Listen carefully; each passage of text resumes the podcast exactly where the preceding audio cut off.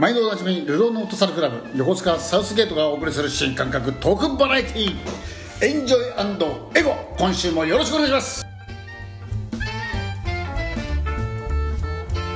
大人気エンジョイエゴは横須賀サウスゲート甘味ガラス屋 EE カフェ他各社の提供でお送りします。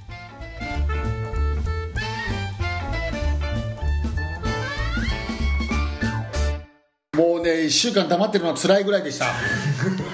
はい。もうネタを忘れないうちにとっとと始めたいと思いますので今週もこのお二方が来てくれました。なんて言ったってアイドルわかめです。これね多分本人も辛いと思うんだけどね。全然辛くない。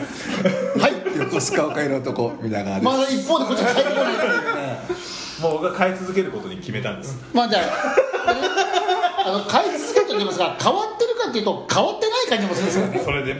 変わっているようで変わっていない。でもこれが。小泉京子色が強いですよ。今月は小泉京子です。来月どうします？秘密です。これね。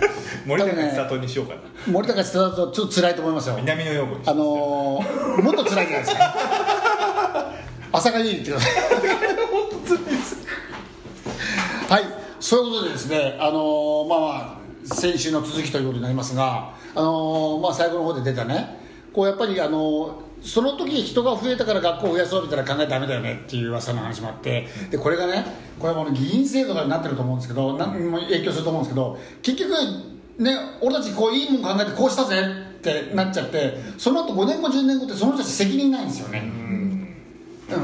うん、でその時になった人たちがさあどうしようさあどうしようってねもうやたらこう叩かれちゃうからもうかわいそうっちゃかわいそうなんですよ。ねまあそうですね、だからこれあのー何がいけないかってその決め方自体をねちょっともう一回変えなきゃいけないと思うんですよね。そうですね。でまあ本当あの、じまあ、逗子高校が母校なわけですよ。あなるほど。そうなんですよ。でなんか亡くなるのが本当切なくてですね。うちのじゃあ娘は先輩ですよ。あ本当ですか？うちの娘ももう逗子高校ですから。あそうですか。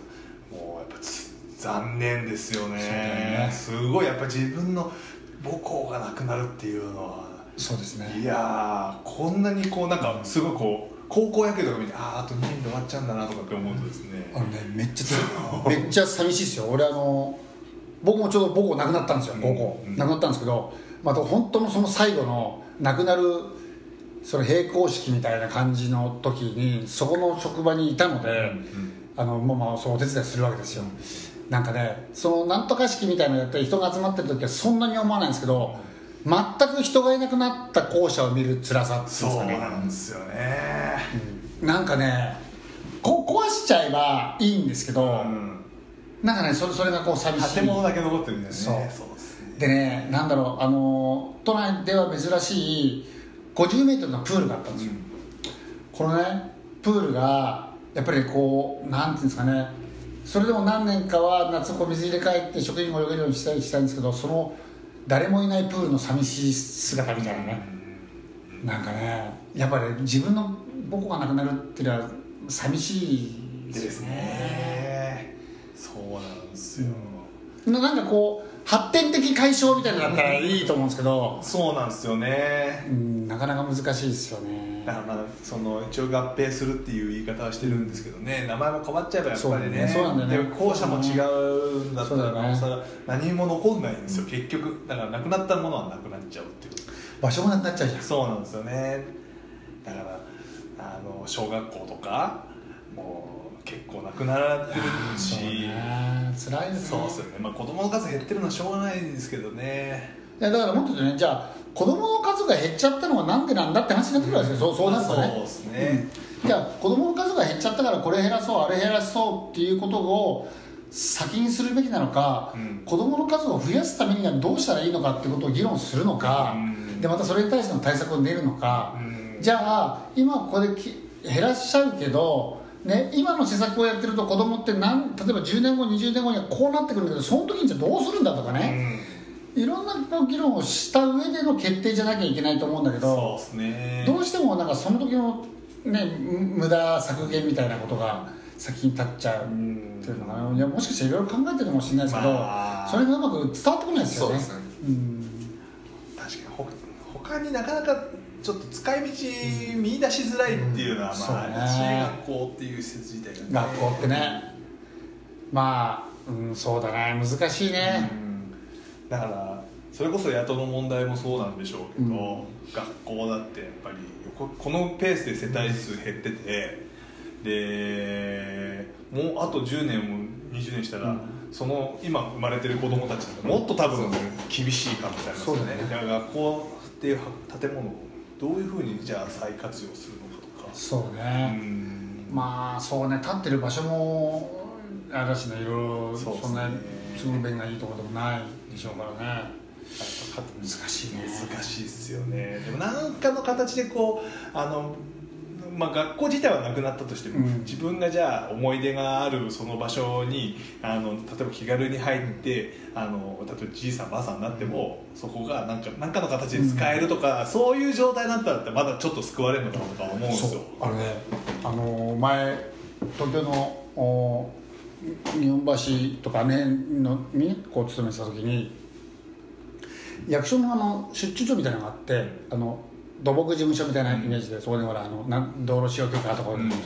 そこがね昔の学校なんですよ。でねこれね僕が全く縁もゆかりもない学校ですよ、はい。だけどそこに行くと学校の匂いって分かります？小学校。あれが残ってるんですよやっぱり、そうするとねななんかね何とも言えない気分になりますよね、はい。なんかねちょっとねなんかいいなって思う、うん、だから、まああそういう使い方ができるところはぜひそうしてほしいなと思いますね。そうっすよね、うん。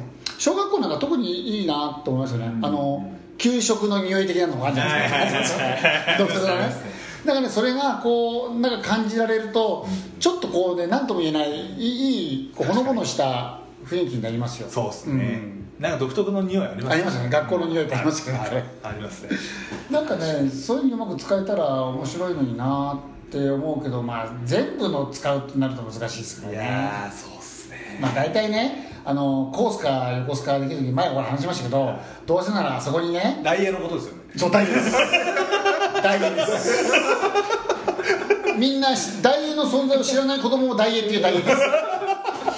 あそこのねあそこの、まあ、再開発じゃないけどその時にね、まあどうせならいろんなベンチャー企業が入れるような、そういうふうにしたら本当ね、使えるのにねみたいな話したじゃないですか、はいはいまあ、そういう発想もあんまこう出てこないんでしょうから、まあ、そもそも学校の裁量なんて今の人たちだけじゃ多分出てこないと思そうですね。それこそあの雇の使い雇の利用なんとかコンテストで100万あげますよみたいなのあったけど、よっぽどその学校の裁量みたいなのをさ、ね、この学校潰しちゃうけどこの学校をなんかいい形でうまく利用できないかみたいなものを応募してみても面白いかもしれないですよね。そうですね、うん。確かにそう。あのできれば思い出を少しでも残してあげたいから全部を残すことは無理かもしれないけど、な何かそこをね、うん。そのままうまいうまい形で使うことによってこう残せるみたいな、うですね。全くさら地にしちゃって新しいものボンって立てちゃうんではなくて、一部こう改良しながらなんかこうあ昔こう学校あったんだなっていうのがねこう思い出としてねね。味わえるようなそんな施設の利用方法ないですかみたいな。面あ白いですよれでしょうね。なんか都内かなんかの都心の元昔の小学校とかはなんかベンチャー企業をそれこそうんうん。あ誘致してましたもんね。やってるやってるそうですよね。教室を会社に。そのまま。そうですよね。ありだと思いますよ。俺場所によってはできると思うんですよ。できますよね。だから少なくともそういう利用を何か所かをやってほしいですよねうん、いいと思います、いいですよね。うん、やっぱ壊すだけがあれじゃないんで。であとはせっかくだから人を呼ぶ呼び呼ぶためにね、まあ、観光目的でもいいけどなんかそういうのも使ってもいいなと思いますよね。そうなんか学童保育の拠点にすいやるのね。全然いいと思いますよ。もう子供用のパルクール場を作りたいぐらいですよね。そうっすよね。今ほら子供が遊べるところが少ないからそれこそそういうようなことをちょっと目的にねですよね。ちょっと離れちゃうかもしれないですけどね。うん離れちゃうかもしれないけどっていうね。ね。えだから本当なんだろういろんなこうちっちゃい学童はなくなっちゃうけどそこにちょっと巨大学童みたいなのをしてうん。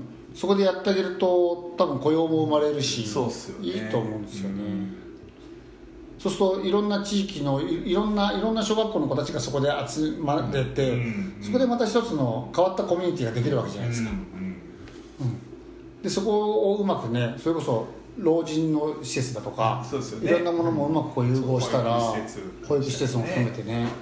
そういうような発想があると面白い、まあ、全部はできないと思うけどまず一つのモデルケースとしてそんなのもいいかなってでちょっと。ね。で何が足らないかって多分その移動する手段がないだけじゃないですか、だけどその分なんかこう場所はいっぱいあるわけじゃないですか。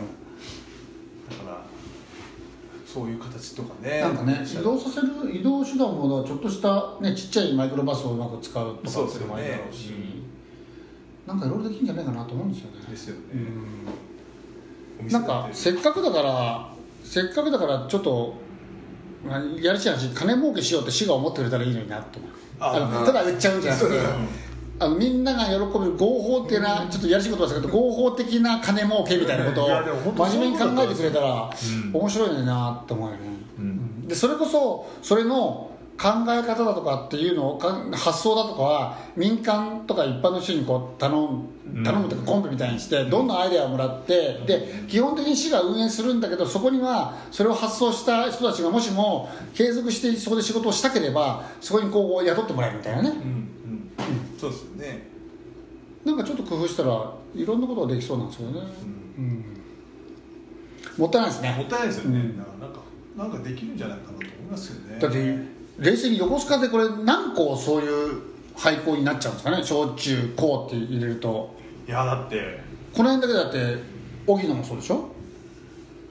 荻野もなんかなくなるって言ってね荻野小も、あそうなんですか、荻野小なくなって大須だけになっちゃう。まあだまあもともと文校だからあれかもしれないけどっていう話ももうずいぶん前に来ましたよね。だから平作小なくなったでしょ、あそうですか。うん、もう今建物もなくなっちゃうナポリの防用とかもすごい人数少ないあです逗子で言ったら池越小とかも学年1クラスももっとあるああ大学そうなっちゃうでしょ？でそうなると多分ポツポツポツとこういろんなところが空いちゃって、うんで空き地にしとくとやっぱりもったいないしさ、うんとはいとはいえものそこにでかいマンション建っても人来るとは思えないし。そうっすね。でそれこそね前ほら衣笠の商店街にした時に松さんからほら周りにね結構駐車場もできて便が良くなってるんだけどそれすら知らないよねみたいなところあるじゃないですか、うんでどうせやるならこうもうちょっとこう一大プロジェクトで市がねドーンと乗っかってやれば面白いなと思そうっすね。一回整理するといいかもしれないですようね、ん。確かにでもあの老人ホーム的なものとあそういう福祉施設と、うん。あとその学童みたいなものをどっか一箇所にドンってしてっていうのはアイデアとしてはいいかもしれないですよね、ある程度だって別にバスで集合してていいんだもん。で横須賀の人なんて、まあ、車を持ってる人がほほぼほぼ多いから、まあ、例えば乗り合いで来てもらったりするようにすれば、うん。ね、学校だから駐車場は山ほど作れるだろうしさ。そうですね。いいと思うんですよね、うん。うん。はいあ今日は今回短いですよ。まだ12分ですよ。ね本当だ。うん。まあちょっとじゃあせっかくなんで、はい。えっと候補横須賀を見ていきたいと思いますが。風水害の備え。これいやでもこれ最近すごいっすよね。あのーなんだっけ土砂災害警戒警報、はいはいはい。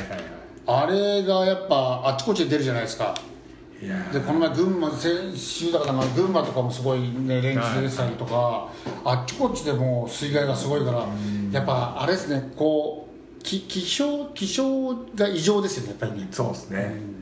雨と風のね。これからですよ台風、うん。どうするんですか？どうしようもないですからどうしようもないですね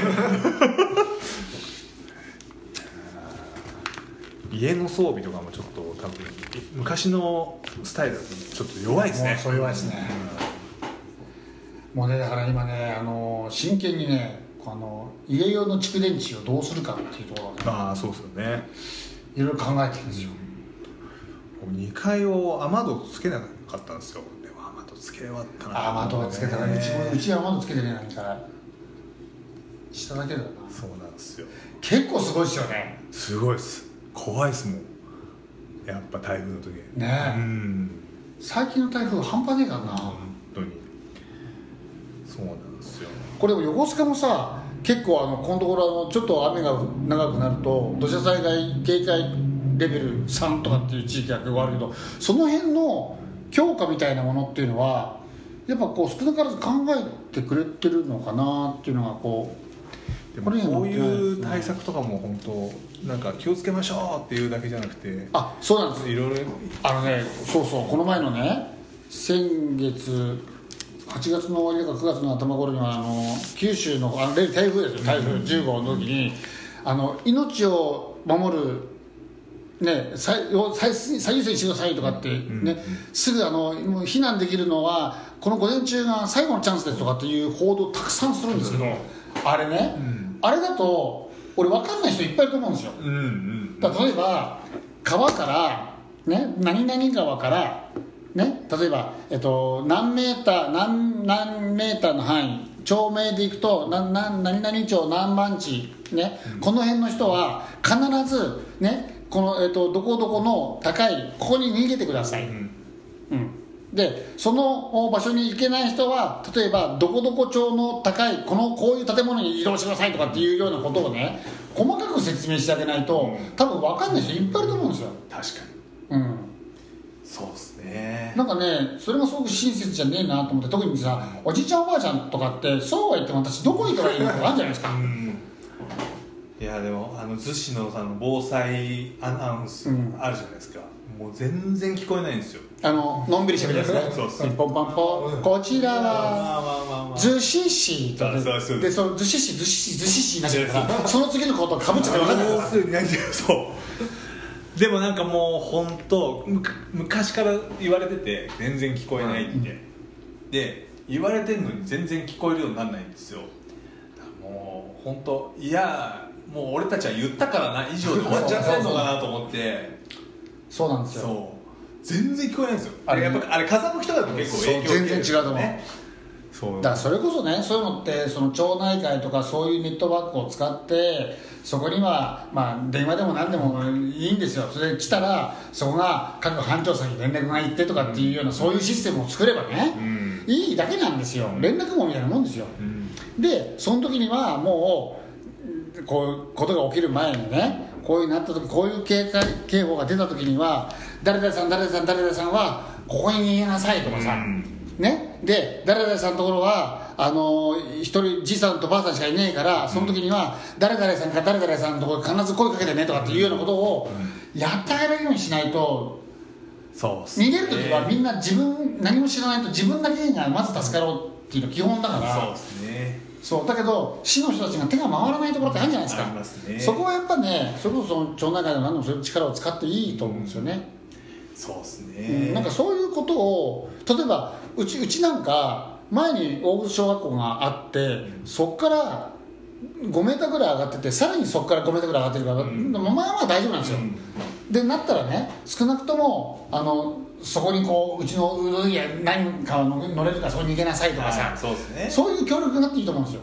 確かに。だからあの、お年寄りの方は逃げましょう。うん。お年寄りって一体何歳のことか。なそうだでさっきなんか雑談の話じゃないですけどあの自分年取ったって気づいてない人いっぱいいるじゃないですか。もうね最近思うんです。本当俺今ほら朝散歩してるでしょ？いっぱいいるんですよ。あの元気なじいさん、じいさんばあさん、あの毎日歩いてるような人たちはいざとなったら私は大丈夫。そう。俺は大丈夫ってみんな思ってるから。ねそうですよね。そう本当そう、あれが危ないよ。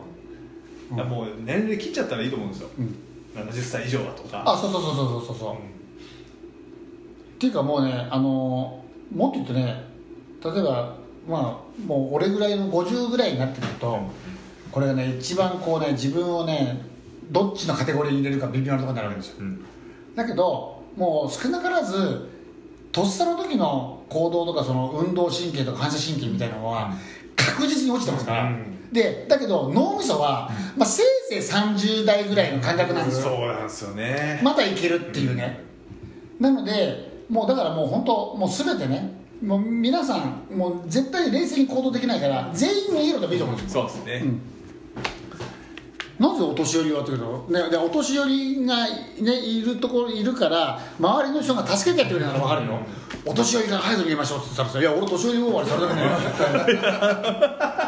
うちは大丈夫だ。そうですね。うちは関東大震災では持ってんだ」みたいな。いやでも本当そういうことですよね。そうなんですよ。気をつけないといけないんですよ、そう。そう今のね関東大震災で思ったんですけど。思ったんですね。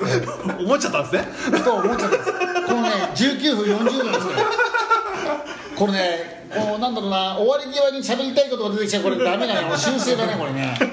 これが収録を長くする一番良くないところですね。あの矢沢永吉がふとした時に音楽が降りてくると同じような感じですね。トークの神様が喋れっつうから。本当。どうしよう。はうん、まあそういうことで、はい。えーあのちょっと20分になりましたんで、はい。ここから先はまた来週覚えてたら話したいと思います。はい。えー今週もおなんかあの最初のお今9月の最初のね。あの真面目にしまった話はどこ行ってしまったんだぐらいダラダラしてきましたけど、まあ、こんな感じで今月も行きたいと思いますので、えーまた来週お願いします。どうもありがとうございました